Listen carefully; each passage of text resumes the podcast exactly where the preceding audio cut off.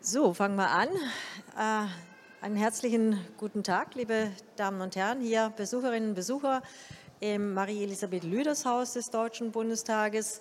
Neben mir sitzt die Wehrbeauftragte des Deutschen Bundestages, Frau Dr. Eva Högel, und wir haben eine 30-minütige Zeit, einen Talk, äh, um ein bisschen über dieses Amt zu erfahren. Zunächst einmal die Frage, wie wird man, in diesem Falle Frau, äh, überhaupt Wehrbeauftragte? Ja, einen schönen guten Tag. Ganz herzlichen Dank. Ich freue mich sehr, dass wir heute miteinander sprechen und ich freue mich auch sehr über Ihr Interesse. Ähm, Wehrbeauftragte wird Mann oder in diesem Fall Frau durch die Wahl äh, durch den Deutschen Bundestag. Ich bin am 7. Mai 2020 gewählt worden von der Mehrheit der Mitglieder des Deutschen Bundestages und habe das Amt am 25. Mai 2020 angetreten und die Amtszeit beträgt fünf Jahre. Das ist ja, wer beauftragt, der ist ja sogar Bestandteil des Grundgesetzes, Artikel 45b, ein parlamentarisches Hilfsorgan äh, des Deutschen Bundestages. Frau Dr. Högel, ähm, beschreiben Sie uns doch bitte mal die, das Amt selbst. Das Amt Wehrbeauftragte ist ein ganz besonderes Amt. Sie haben es schon angesprochen, es ist im Grundgesetz verankert. Das gilt nicht für alle Beauftragten, sondern das ist eben eine Besonderheit. Und ähm, die Besonderheit liegt auch darin, dass es unmittelbar mit der Gründung der Bundeswehr zusammenhängt. Denn vielleicht darf ich diesen kleinen geschichtlichen Exkurs mal kurz eben äh, machen. Äh, als man sich Mitte der 50er Jahre entschlossen hat, in Westdeutschland ähm, eine Bundeswehr zu gründen, also äh, das Land wieder zu bewaffnen, Streitkräfte äh, aufzustellen. Da gab es ähm, Prinzipien, die sehr wichtig waren. Erstens, dass man klaren Cut macht zur Wehrmacht, also dass man wirklich völlig neue Streitkräfte aufstellt. Ein wichtiges Prinzip war und ist bis heute, das zeichnet die Bundeswehr aus und kennzeichnet sie.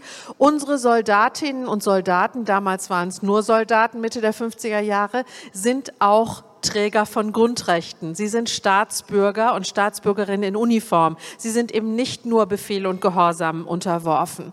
Außerdem haben, wurde gesagt, es soll eine Parlamentsarmee sein. Das heißt, der Bundestag ist verantwortlich für unsere Bundeswehr. Ähm, das ist äh, sehr, sehr wichtig. Und man hat sich eben entschieden, auch Wehrpflichtige ähm, der Bundeswehr also einzuziehen zur Bundeswehr, also die Bundeswehr auch zu einer Wehrpflichtarmee zu machen damals. Und da hat man gesagt, um diese Prinzipien, also die Grundrechte, die Grundsätze der inneren Führung, die damit zusammenhängen und auch für die Wehrpflichtigen eine Institution zu haben, die darauf achtet. Und da hat man dieses besondere Amt geschaffen und hat gesagt, es soll eine Einrichtung sein, aber auch eine Person, die sich insbesondere um die Grundrechte und die Grundsätze der inneren Führung kümmert und die Bundestagsabgeordneten bei der parlamentarischen Kontrolle der Streitkräfte tatkräftig unterstützt. Das ist also mein Auftrag und vielleicht darf ich das noch kurz ergänzen. In Deutschland hat man sich orientiert an dem Vorbild Norwegen. Die Norweger haben äh, ein paar Jahre vorher eine Institution ähnlich unserer eingeführt und das war sozusagen das Vorbild. Das wäre jetzt gerade meine nächste Frage gewesen. Gibt es eigentlich, äh, beschränken wir uns auf, auf äh, Europa, gibt es eigentlich in europäischen Staaten ähnliche Institutionen wie äh, die Wehrbeauftragte des Deutschen Bundestages? Wir haben ein Netzwerk, weltweit sogar, von Ombudseinrichtungen und die Einrichtungen oder die Personen sind ganz unterschiedlich von ihren Kompetenzen ausgestaltet. Ich arbeite für den Deutschen Bundestag, genauso der norwegische Kollege, das habe ich eben schon erwähnt. Andere Ombudspersonen oder Einrichtungen sind beispielsweise beim Verteidigungsministerium angesiedelt, also eine Einrichtung der Regierung und nicht des Parlaments. Manche sind ein ähm, Komitee, zum Beispiel in Österreich, die haben eine Bundesheer Kommission. Das sind dann amtierende Abgeordnete, die äh, ähm, die Streitkräfte dort, das Bundesheer beaufsichtigen. Manche sind nur für die Streitkräfte zuständig, andere für auch einen größeren Kreis von Themen. Also wir haben weltweit wirklich ganz unterschiedliche Ausgestaltung dieses besonderen Amtes. Was aber so schön ist, wir treffen uns mindestens einmal im Jahr zu einer Konferenz und tauschen uns aus über die Themen, die anstehen, was bewegt die jeweiligen Streitkräfte. Natürlich sowas wie der entsetzliche Krieg in der Ukraine ist Gegenstand unserer Diskussion, internationale Missionen, in denen verschiedene Streitkräfte aus unterschiedlichen unterschiedlichen Ländern tätig sind. Da tauschen wir Ombudspersonen uns dann aus. Also das ist so, dass es einige gibt, die ähnlich ausgestaltet sind, aber ich würde sagen, die deutsche Wehrbeauftragte ist ziemlich einzigartig in der Welt, weil es doch etwas Besonderes ist, fürs Parlament zu arbeiten, mit diesen vielen Rechten und Kompetenzen, die ich habe. Wo sehen Sie denn in Ihrer Arbeit, Sie sind, wenn ich richtig orientiert bin, das zweite Mal eine Frau äh, im Amt der Wehrbeauftragten. Was sind Ihre speziellen Schwerpunkte? Was haben Sie sich vorgenommen, als Sie gewählt wurden? Ja, ich bin die zweite Frau. Ich bin die 13. Wehrbeauftragte und von 1995 bis 2000 war Claire Marienfeld-Zessler Wehrbeauftragte. Das war damals ein Novum, zum ersten Mal eine Frau, jetzt also die zweite Frau. Meine Schwerpunkte sind ähm, erstens die Bearbeitung von Eingaben. Denn das Besondere ist, äh, dass die Soldatinnen und Soldaten, da müssen sie niemanden um Erlaubnis fragen, sie müssen keine Hierarchie berücksichtigen, die können sich unmittelbar an mich wenden und das machen sie auch. Das heißt, sie schreiben mir, was sie beschwert, wo sie Unterstützung brauchen. Und wir bearbeiten im Amt äh, ungefähr 4000 Vorgänge im Jahr und davon waren im letzten Jahr 2543 individuelle Eingaben. Und äh, die bearbeite ich. Das ist also eine sehr wichtige äh, Aufgabe. Da habe ich auch Unterstützung. Wir sind 65 Kolleginnen und Kollegen im Amt, verschiedene Referate, verschiedene Themen. Zweiter Teil meiner Aufgabe, und das kann man am Stand da hinten auch sehr schön angucken, äh, sind die Truppenbesuche. Ich reise zu den Soldatinnen und Soldaten im In- und Ausland und spreche mit ihnen über die Kaserne, über ihre Aufgabe, ähm, über die Einsätze im Ausland. Und äh, ich war im vergangenen Jahr an 100 Tagen bei der Truppe unterwegs. Ich habe 70 Truppenbesuche gemacht. Das heißt, das ist ein ganz wesentlicher Teil meiner Arbeit, dass ich ähm, die Soldatinnen und Soldaten vor Ort besuche. Und ich würde als dritten Teil sagen, intensive Gespräche hier im Deutschen Bundestag mit den Abgeordneten, beispielsweise den Mitgliedern des Verteidigungsausschusses, mit den Fraktionen über die Anliegen unserer Soldatinnen und Soldaten, mit dem Minister, dem Ministerium natürlich, mit den Ämtern, damit ich äh, mich da auch äh, ausreichend austausche und meine Eindrücke den politisch Verantwortlichen auch mitgebe. Sie sind ja nun schon eine stattliche Anzahl von Jahren im Amt. Gibt es denn in all den Jahren mit äh, Eingaben, Truppenbesuchen, Sie haben ja sehr, sehr, sehr engen Kontakt auch mit den Soldatinnen und Soldaten, gibt es eigentlich eine Tendenz äh, der, der, der Probleme? Auch der, ich will jetzt nicht sagen privaten Probleme, aber die Probleme, die an die Wehrbeauftragte herangetragen werden. Ja, es gibt Themen, die über viele Jahre schon unsere Soldatinnen und Soldaten beschäftigen äh, und natürlich auch dann die Wehrbeauftragte.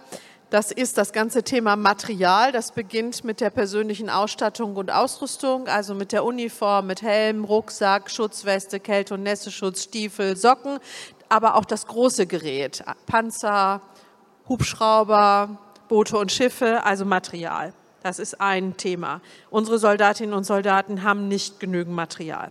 Zweites Thema Personal. Wir haben äh, wirklich die große Herausforderung, genügend Menschen zu gewinnen für die Bundeswehr. Gegenwärtig haben wir 180.000 Soldatinnen und Soldaten, 24.000 sind Frauen, 13 Prozent paar zerquetschte. Äh, und wir brauchen mehr Personal für die Bundeswehr. Zweites großes Thema und das dritte große Thema ist die Infrastruktur, der Zustand der Kasernen, ähm, zum Teil nicht modern, zum Teil überhaupt nicht gut äh, saniert, nicht gut äh, renoviert, zum Teil kein WLAN und, und sonstige Probleme, das heißt Infrastruktur. Und dann will ich ein viertes Thema nennen, worauf wir auch sehr achten, dass das äh, entsprechend gut geregelt ist und äh, das Augenmerk auch da der Abgeordneten drauf liegt. Das ist zum Beispiel die Vereinbarkeit von Familie und Dienst, also eher so persönliche, private Dinge. Wie bringe ich mein Familienleben in Übereinstimmung mit dem herausfordernden Beruf Soldat, Soldatin? Das sind die Themen, aber das wechselt auch immer mal. Jetzt ist natürlich das Top-Thema der entsetzliche Krieg in der Ukraine und das hat für unsere Soldatinnen und Soldaten zu massiven Veränderungen geführt und damit äh, landet das natürlich auch auf meinem Schreibtisch und beschäftigt auch mich. Auch das wäre jetzt meine nächste Frage gewesen, die neuen Herausforderungen an Sie, aber unter, vor allen Dingen an äh, die Soldatinnen und Soldaten der Bundeswehr, der Struktur nach der Zeitenwende, wie es der Bundeskanzler genannt hat. Ich habe das im Deutschen Bundestag so äh, ausgedrückt, als ich den letzten Jahresbericht 2022 präsentiert habe, dass sich für unsere Soldatinnen und Soldaten alles verändert hat. Natürlich sind die vorbereitet darauf, auch auf einen Ernstfall. Aber jetzt wissen unsere Soldatinnen und Soldaten, sie sehen das jeden Tag in der Ukraine, dass es ernst werden kann, dass es schnell gehen muss und dass sie immer einsatzbereit sein müssen. Und das hat den Kanzler ja veranlasst, das Zeitenwende zu nennen, weil sich so viel verändert hat durch diesen Krieg in der Ukraine, der ja massive Auswirkungen auch auf unser Leben hat. Und in der Bundeswehr führt das natürlich dazu, dass jetzt wieder das Augenmerk darauf gerichtet ist, dass unsere Soldatinnen und Soldaten vollständig einsatzbereit sind. Das heißt, an den von mir eben genannten Themen Material, Personal, Infrastruktur muss jetzt unter Hochdruck gearbeitet werden, weil wir ja in den vergangenen 25 Jahren, sage ich mal, bis 2014, bis zur völkerrechtswidrigen Annexion der Krim, die Hoffnung hatten, der Auffassung waren, dass wir mit Russland und mit anderen gemeinsam eine internationale Friedensordnung gestalten könnten und dass wir auch nicht mehr so viel Militär brauchen würden. Und jetzt haben wir eine ganz andere Lage und jetzt wird wieder ganz massiv aufgerüstet. Jetzt muss Material beschafft werden, jetzt muss ausgebildet werden. Und natürlich, ähm, ich sage es mal so deutlich, belastet es unsere Bundeswehr auch, dass sie die Ukraine so massiv unterstützen. Das ist gut und richtig und wichtig, nicht äh, falsch verstehen. Das machen auch die Soldatinnen und Soldaten gern und sind alle der Auffassung, dass das das oberste Gebot ist, die Ukraine zu unterstützen. Aber das führt eben dazu, dass wir Material abgeben an die Ukraine, dass unsere Soldatinnen und Soldaten im Einsatz sind an der NATO-Ostflanke und dass sie sich massiv engagieren in der Ausbildung der ukrainischen Soldaten. Und das ist für unsere Bundeswehr auch ein ganz schöner Kraftakt.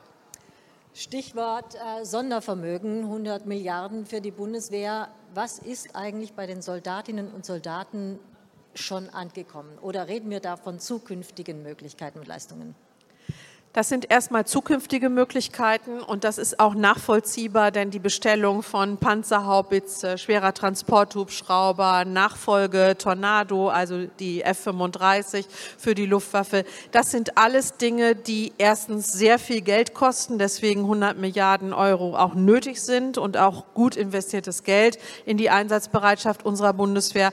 Aber das dauert natürlich auch, bis die Dinge produziert sind, bis die Verträge verhandelt sind und so weiter. Ich war ähm, im letzten Jahr sehr ungeduldig, weil es mir nicht schnell genug ging. Die Verhandlungen mit den Unternehmen, der Abschluss von Verträgen, ähm, die Bereitstellung dann dieses Materials. Ich weiß, dass es Zeit in Anspruch nimmt, aber ich sehe meine Rolle auch darin, immer mal wieder zu drängeln und zu sagen, das muss dann auch bei der Truppe ankommen. Also das große Gerät dauert. Wo es vorwärts geht und wo ich wirklich auch jetzt optimistisch bin, dass es auch bald flächendeckend in der Truppe spürbar ist, das ist die persönliche Ausstattung. Da hat der Bundestag 2,4 Milliarden Euro zur Verfügung gestellt.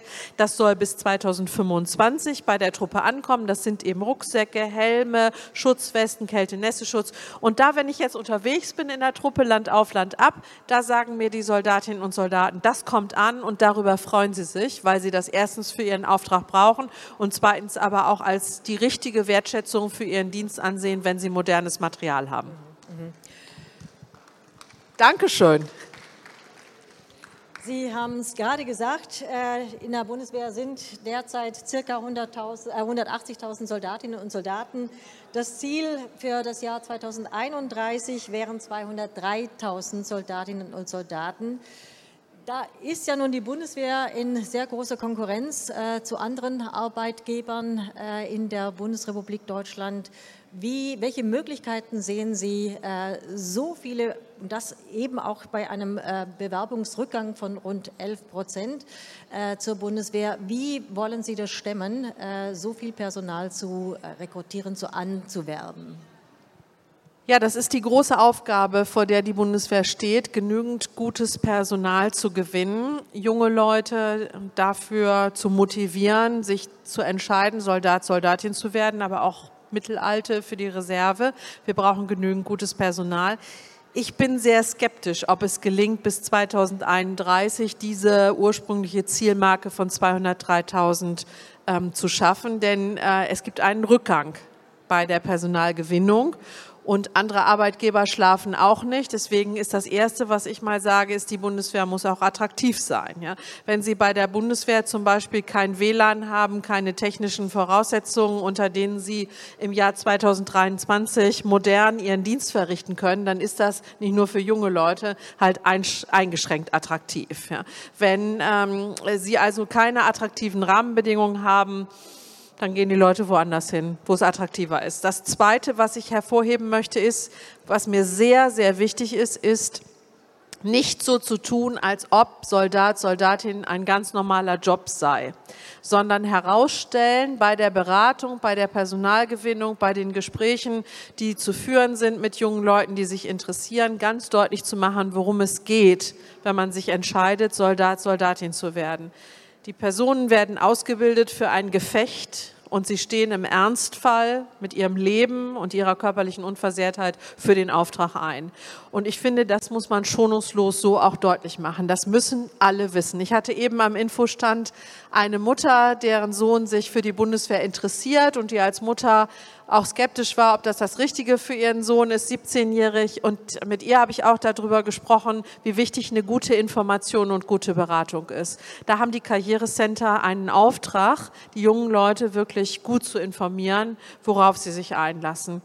Und dann ähm, würde ich sagen, ist es sehr wichtig, das ganze Thema Verteidigung unseres Landes, unserer Werte, Frieden, Freiheit, Demokratie, Rechtsstaat zu sichern, nicht abzuladen, verzeihen Sie mir diesen saloppen Begriff, bei der Bundeswehr und zu sagen, darum kümmert sich unsere Bundeswehr, sondern das ist eine gesamtgesellschaftliche Aufgabe und da können alle mitmachen.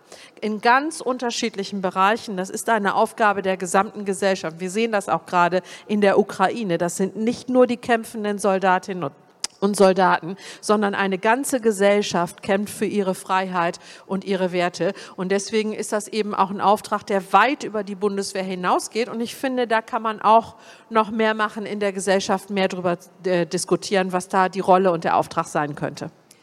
Bei Amtsantritt war Ihnen sehr wichtig das Anliegen, mehr Frauen, mehr junge Frauen in der deutschen Bundeswehr. Wir haben im Moment gerade einen Anteil inklusive Sanitätsdienst von etwas mehr als 13 Prozent. Äh, mit welchen Argumenten äh, können Sie überhaupt junge Frauen tatsächlich dazu äh, bringen, äh, sich für, das, äh, für diesen schwierigen, und das ist sicherlich ein sehr schwieriger Beruf, äh, zu interessieren? Also erstmal sage ich nochmal, dass ich mich total freue, dass der Europäische Gerichtshof dafür gesorgt hat, dass Frauen auch die Möglichkeit haben, zur Bundeswehr zu gehen. Die hatten bisher nur die Möglichkeit, bis dahin, bis zu der Entscheidung 2001, ähm, zur Musik und zum Sanitätsdienst zu gehen. Jetzt können sie überall dienen, also beim Heer, bei der Marine, bei der Luftwaffe, in allen Teilstreitkräften, in allen Organisationsbereichen. Wir haben 24.000 Frauen bei der Bundeswehr und das sind tolle Frauen, das sind tolle Soldatinnen, die vor allen Dingen eins ganz deutlich machen. Sie wollen keine Bevorzugung, keinen Schonraum, keine Sonderregeln, sondern sie wollen Seite an Seite voll respektiert mit äh, den männlichen Soldaten oder den anderen Geschlechtern ihren Dienst leisten. Das ist schon mal, finde ich, ganz wichtig, das zu sagen, dass sie vor allen Dingen Respekt wollen und ihre Fähigkeiten auch äh, unter Beweis stellen wollen und zeigen wollen, als Kameradin in dem Fall. Und ähm, was ich wichtig finde für Frauen ist, dass wir deutlich machen, dass Frauen bei der Truppe willkommen sind dass sie gewertschätzt und respektiert werden, dass sie nicht befürchten müssen, dass, sie, dass es sexuelle Übergriffe gibt, dass sie mit dummen Bemerkungen nicht belästigt werden. Ja, das fängt bei dummen Bemerkungen an bis zu weiteren Übergriffen.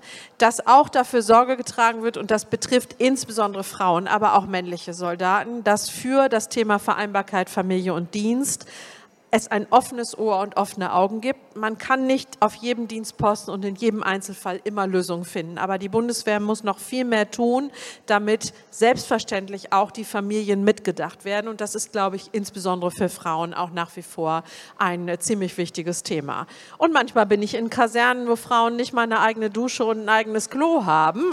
Da sage ich, da muss bei, bei der Infrastruktur auch noch mal ein bisschen nachgeholt werden, dass die Frauen eben selbstverständlich auch äh, ihre ihre Räume dort haben und ihre Möglichkeiten. Also es kann noch mehr werden, es muss mehr werden. Wir sind immer noch nicht am Ziel mit 13 Prozent äh, und wir brauchen vor allen Dingen auch noch mehr Frauen als Führungskräfte. Wir haben jetzt 20 Jahre Frauen bei der Bundeswehr. Das hat die Truppe verändert zum Besseren. Das sagen alle. Ähm, ich denke, das ist auch so, auf jeden Fall. Und ich glaube, die sagen das auch so, weil, weil sie es auch so empfinden. Und jetzt brauchen wir nach und nach auch mehr Frauen in Führungspositionen, damit die auch Vorbilder sind. Die Bundeswehr ist eine hierarchische Organisation und wenn Frauen eben in Führungskräfte, Führungspositionen sind, ziehen sie, glaube ich, auch nochmal die ein oder andere Frau nach. Das wünsche ich mir jedenfalls. Ähm, nun gäbe es ja theoretisch die Möglichkeit, die Wehrpflicht ist ja nicht abgeschafft worden, sie wurde nur ausgesetzt. Es gäbe aber auch eine andere Möglichkeit, das Berufsbild der Soldatin, und ich spreche jetzt tatsächlich Frauen zunächst einmal an, äh, ist ja vielleicht noch ein bisschen in weiter Ferne. Wenn ich mir jetzt überlege, äh, ich bin fertig mit der Schule, mit dem Abitur oder mit der, mit der Ausbildung. Ähm, wir haben zurzeit die Möglichkeit, ein freiwilliges soziales Jahr abzuleisten, um sich zu orientieren. Äh, hat man oder haben Sie schon mal darüber nachgedacht, dass nicht nur auf den sozialen Bereich, sondern so eine Art Bundesfreiwilligendienst, der dann die Bundeswehr auch mit einschlösse und damit auch Blicke in das äh, komplexe Berufsbild Soldatin zu werfen. Ja, vielen Dank für diese Frage auch. Das ist auch ein Thema, was mich äh, sehr beschäftigt. Wir haben ja einen freiwilligen Wehrdienst. Also zwischen 6 und 23 Monate kann man bei der Bundeswehr ableisten. Das machen auch junge Menschen, äh, diesen freiwilligen Wehrdienst. Wir haben auch ein neues Programm. Das hat die frühere Ministerin Annegret Kramp-Karrenbauer auch auf den Weg gebracht. Freiwilliger Wehrdienst Heimatschutz mit einer eher heimatnahen Verwendung und dann äh, ein Wechsel in die äh, in eine Reservedienstleistung. Das gibt es alles schon, aber ich stelle mir vor, dass das ganz grundsätzlich ausgeweitet wird. Ich freue mich sehr, dass unser Bundespräsident hartnäckig weiterhin Impulse ähm, setzt und immer wieder das Thema am Laufen hält. Er sagt, äh, dass die alte Wehrpflicht wieder eingeführt wird und so. Das will er auch nicht, das will auch niemand, ich auch nicht. Aber er sagt, dass es sich lohnen würde, für jeden Einzelne und jede Einzelne sich in unserer Gesellschaft zu engagieren, in verschiedenen Bereichen, Natur, Kultur, Soziales und eben auch Bundeswehr. Ich würde mir das wünschen, dass wir so eine Möglichkeit bekommen. Ich fände das schön für Frauen und für Männer, für alle Geschlechter. Da würde ich nicht mehr differenzieren wollen. Und ich gucke mal dahin zum Stand äh, Bürgerräte. Ich äh, bin, fände das total schön. Das hängt da auch an einer Karte, habe ich nicht geschrieben, jemand anders. Wenn der nächste Bürgerrat oder einer der nächsten Bürgerräte sich vielleicht mit diesem Thema auch mal befasst äh, und Möglichkeiten auch auslotet. Was könnten Schritte dahin sein? Wie viel Freiwilligkeit, wie viel Verpflichtung? Ähm, wer wird angesprochen? Welches Altersband? Und ich könnte mir vorstellen, dass das auch ein guter Beitrag wäre, äh, Personal für die Bundeswehr zu gewinnen. Es ist Ihnen ja, glaube ich, ein sehr hohes Anliegen und auch ein sehr berechtigtes Anliegen, äh, die positive Verankerung der Bundeswehr in der Gesellschaft. Und da hat ja auch oder haben die Amtshilfeleistungen äh, Hochwasser oder äh, ähm, Corona sehr viel dazu beigetragen. Können Sie sich angesichts der, Personal, äh, der Personallage der Bundeswehr jetzt und der herausfordernden äh, Situation jetzt durch den Krieg in der äh, Ukraine, können Sie sich das überhaupt noch vorstellen, dass auch zukünftig die Bundeswehr in diesem hohen Maße, wie das jetzt geschehen ist, tatsächlich Amtshilfe leisten kann? Nein, das geht in diesem Maße nicht und das ging auch ehrlich gesagt während der Pandemie nicht über zwei Jahre in dieser Personalstärke. Das muss man mal ganz offen und ehrlich sagen. Und wenn Sie sich erinnern, dass ich eben gesagt habe, solche Dinge sind nicht nur Aufgabe der Bundeswehr. Ja, ich hatte von Freiheit und Frieden und Demokratie gesprochen und das gilt auch für Bereiche der Amtshilfe. Die Bundeswehr soll nur subsidiär, also nachrangig eingesetzt werden. Wenn Zivile die Aufgaben nicht leisten können, dann kommt die Bundeswehr und das macht sie professionell und sehr gerne und sehr gut. Aber in der Pandemie hatten wir zwei Jahre Bundeswehr in den Landkreisen im Einsatz. Und da muss ich Ihnen ganz ehrlich sagen, das war zu lange. Und da hat sich auch, ich hoffe, das versteht jetzt niemand falsch, aber der ein oder andere Landkreis oder die ein oder andere Kommune das auch ziemlich einfach gemacht äh, mit der Bundeswehr, weil die Soldatinnen und Soldaten klasse sind und das toll gemacht haben. Aber die hätten auch schon früher mal rausgelöst werden müssen. Aber die Amtshilfe wird bleiben als Auftrag der Bundeswehr. Jetzt zum Beispiel Waldbrände, da ist die Bundeswehr unverzichtbar mit den schweren Transporthubschrauber, mit den Löschmöglichkeiten, die sie da hat hat und unterstützt Feuerwehr und alle anderen Beteiligten sehr tatkräftig. Immer mal wieder, auch bei Hochwasser, oder auch Borkenkäferbekämpfung und so. Die Bundeswehr ist am Start. Wir können uns auf die Bundeswehr verlassen. Unsere Soldatinnen und Soldaten machen das professionell. Sie machen das gerne. Sie sehen da auch einen Auftrag drin. Aber wir sollten immer wieder deutlich machen, die Bundeswehr ist jetzt durch ihre militärischen Aufträge sehr gefordert. Wir haben noch nicht über Mali und Niger zum Beispiel gesprochen. Ja, die Bundeswehr ist an vielen Stellen in einem sehr schweren Einsatz. Und deswegen ist es richtig, dass die Amtshilfe nachrangig ist und erstmal geguckt wird, ob ob die Zivilen es auch können. Im Rahmen der Verpflichtungen der Bundeswehr äh, der NATO äh, wird ja oder soll zukünftig eine feste Brigade in Litauen stationiert werden. Gedacht ist an rund 4000 Soldatinnen und Soldaten. Feste Stationierung, das muss man sich ja dann auch vorstellen. Die Infrastruktur, es Kindergärten, Schulen, medizinische Einrichtungen. In welchem zeitlichen Rahmen äh, bereitet sich die Bundeswehr auf diesen äh, festen und dauerhaften Einsatz vor in Litauen? Ja, der Minister hat das angekündigt, äh, dass das das Ziel ist und das ist auch äh, ein Wunsch Litauens und äh, auch der anderen baltischen Staaten, dass es dort wirklich massive Präsenz der NATO-Partner geben soll. Und die Litauer haben angekündigt, diese Infrastruktur zur Verfügung zu stellen. Ohne geht es auch nicht. Das braucht also wirklich Unterkünfte, was Sie alles schon genannt haben, muss ich nicht wiederholen, Einkaufsmöglichkeiten für die Familien auch entsprechend. Und dann ist das natürlich ein Wort. Also 4000 deutsche Soldatinnen und Soldaten dauerhaft heißt, sage ich mal, mal drei Jahre oder so in Litauen zu stationieren. Das ist für die Familien ähm, ähm, ein enormer Kraftakt und deswegen müssen die Rahmenbedingungen stimmen und es braucht auch Planbarkeit. Äh, der Minister muss jetzt ein Konzept entwickeln, muss das vorlegen. Wie geht das in Abstimmung mit den Litauern? Ich habe aber aufgenommen, ich war, als das verkündet wurde, gerade bei der deutsch-französischen Brigade, also im Südwesten unterwegs, dass das für die Soldatinnen und Soldaten durchaus attraktiv ist, mit ihren Familien für einen planbaren Zeitraum von drei Jahren dorthin zu ziehen, mit guten Rahmenbedingungen. Und das ist sogar auch attraktiver, als für ein halbes Jahr nach Litauen zu gehen oder für vier Monate und dann äh, immer das Hin und Her zu haben. Da habe ich einige gesprochen, wie gesagt, aus der deutsch-französischen Brigade, die mir gesagt haben, eigentlich finden wir das besser, wenn es für uns und die Familien auch in dem Sinne planbar ist. Und deswegen könnte ich mir vorstellen, dass das auch gut vorangeht. Die Litauer werden jedenfalls alles dran setzen, um schnell die Infrastruktur auch flott zu haben. Sie liefern als Wehrbeauftragte dem Deutschen Bundestag jährlich den sogenannten Jahreswehrbericht äh, und der wird dann auch oder ist dann auch Gegenstand einer Debatte im Deutschen Bundestag.